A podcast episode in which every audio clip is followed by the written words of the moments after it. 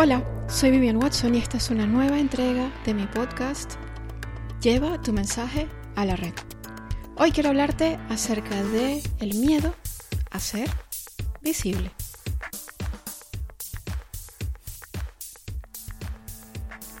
Solo hay una manera de evitar la crítica, no hacer nada, no decir nada y no ser nada.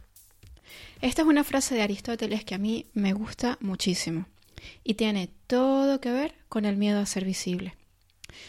Muchas personas se acercan a mí y me comentan que una de las cosas que les frenan a la hora de hacer crecer sus negocios en la red es precisamente el miedo a la visibilidad. Temen verse, temen darse a conocer. Y lo que hay detrás de este miedo es precisamente un miedo al rechazo, un miedo a la crítica. Pero lo que ocurre es que emprender online significa también, en parte, convertirte en un personaje público. Esto no quiere decir que la gente de pronto te vaya a parar por la calle para pedirte autógrafos. no, eso eh, lo más seguro es que no ocurra. Eh, o al menos eh, no de esta forma. Si eso es lo que quieres conseguir, pues hay maneras más rápidas de llegar a ello, ¿vale? yo recuerdo que cuando estaba cuando, cuando yo creé mi primer blog, era un blog personal, eh, al principio, bueno, era un, blog eh, totalmente personal, sin, ningún, sin ninguna intención eh, comercial. Yo no, quería hacer un negocio con, eso, ni muchísimo menos. Y al principio ni siquiera lo firmaba con mi nombre, precisamente por eso, ¿no? Por ese, por ese miedo a, a, dejarme ver, a ser visible. Y también porque allí compartía pues cosas muy íntimas, ¿no? El caso es que de repente un día se me ocurrió firmarlo. Se me ocurrió poner mi nombre. Y ese día, pues, no pude dormir. Pasé la noche en vela por los nervios. Pero ¿sabes qué ocurrió? Te voy a decir lo que ocurrió. El mundo no se detuvo. Los teléfonos no comenzaron a sonar. No hubo ni un solo email, no salían los periódicos, no pasó absolutamente nada absolutamente nada. Y es que en realidad eh, pensamos que ponemos allí nuestro nombre y que, que estamos en, línea y que todo el mundo nos va a ver, pero eso en realidad no es tan así. Y es que ocurre que la gente en Internet en realidad está pensando en sí misma. No están pensando en ti, no lo creas. Ellos están pensando en sí mismos, están buscando sus propias soluciones, están buscando lo que les interesa a ellos.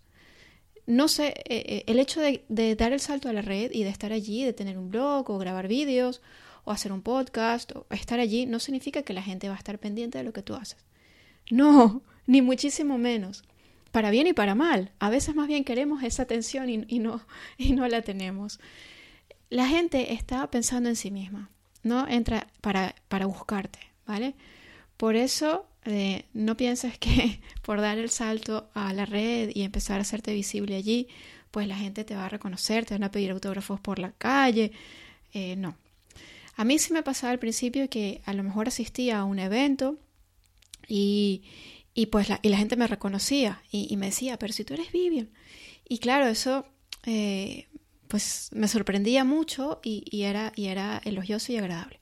Pero eso no es lo habitual y no es que la gente te va a parar por la calle allí, ¿vale? Entonces, ¿por qué te cuento esto?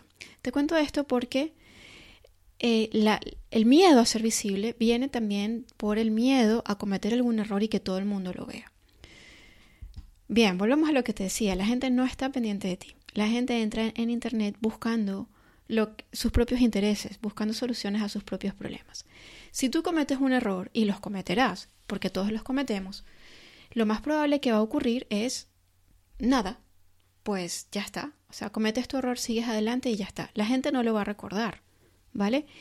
Por otra parte, no pasa nada con cometer errores. No queremos mostrarnos como personas infalibles porque la infalibilidad no existe. Somos seres humanos y los seres humanos somos imperfectos, nos equivocamos a veces y eso es perfecto, eso es maravilloso, incluso que forme parte de tu personalidad de tu marca personal, porque eso conecta, te ayuda a conectar con tu público. Así que es incluso positivo.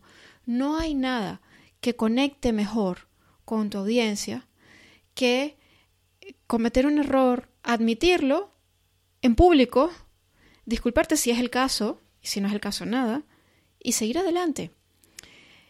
El admitir en público nuestros errores nos, eh, nos muestra como vulnerables y esa vulnerabilidad eh, es, es mágica. Esa vulnerabilidad tiene un atractivo maravilloso porque la gente se ve reflejada en ti, porque todos nos sentimos vulnerables, porque todos lo somos en algún momento de nuestras vidas.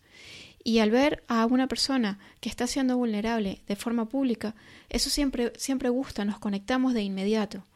Y ese es un paso fundamental para que la gente después pues dé el paso de entrar a tu tribu y finalmente de convertirse en tus clientes. Con lo cual eso más bien tiene un impacto positivo.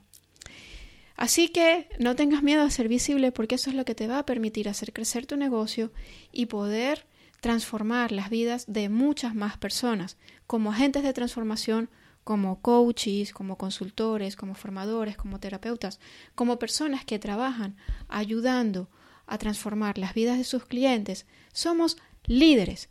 Recuerda que eres un líder, eres un líder transformacional. Tienes que estar allí, tienes que ser visible, te, tienes que dejarte ver, porque de lo contrario no vas a poder cumplir con tu misión.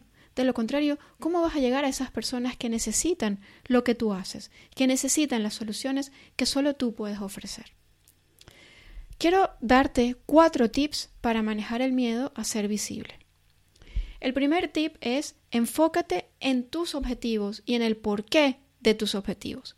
Si lo que quieres es conseguir una mayor libertad y si lo que quieres es cumplir con tu misión de ayudar a transformar las vidas de las personas, y para conseguir esto tienes que exponerte. Se trata de un precio pequeño que se va a ver compensado con creces cuando consigas tus metas. El segundo tip es no busques la perfección, porque la perfección no es lo que te traerá clientes. La autenticidad sí. No hay nada más repelente que una persona que es perfecta en todo. No intentes serlo, porque de todos modos es una batalla perdida.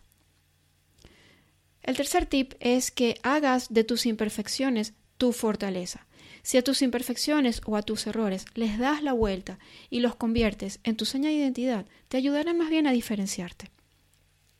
Y el cuarto tip, si cometes un error, y todos lo cometemos en algún momento, no te quedes allí. Analiza lo que ocurrió, sin culparte, sin juzgarte, simplemente analízalo.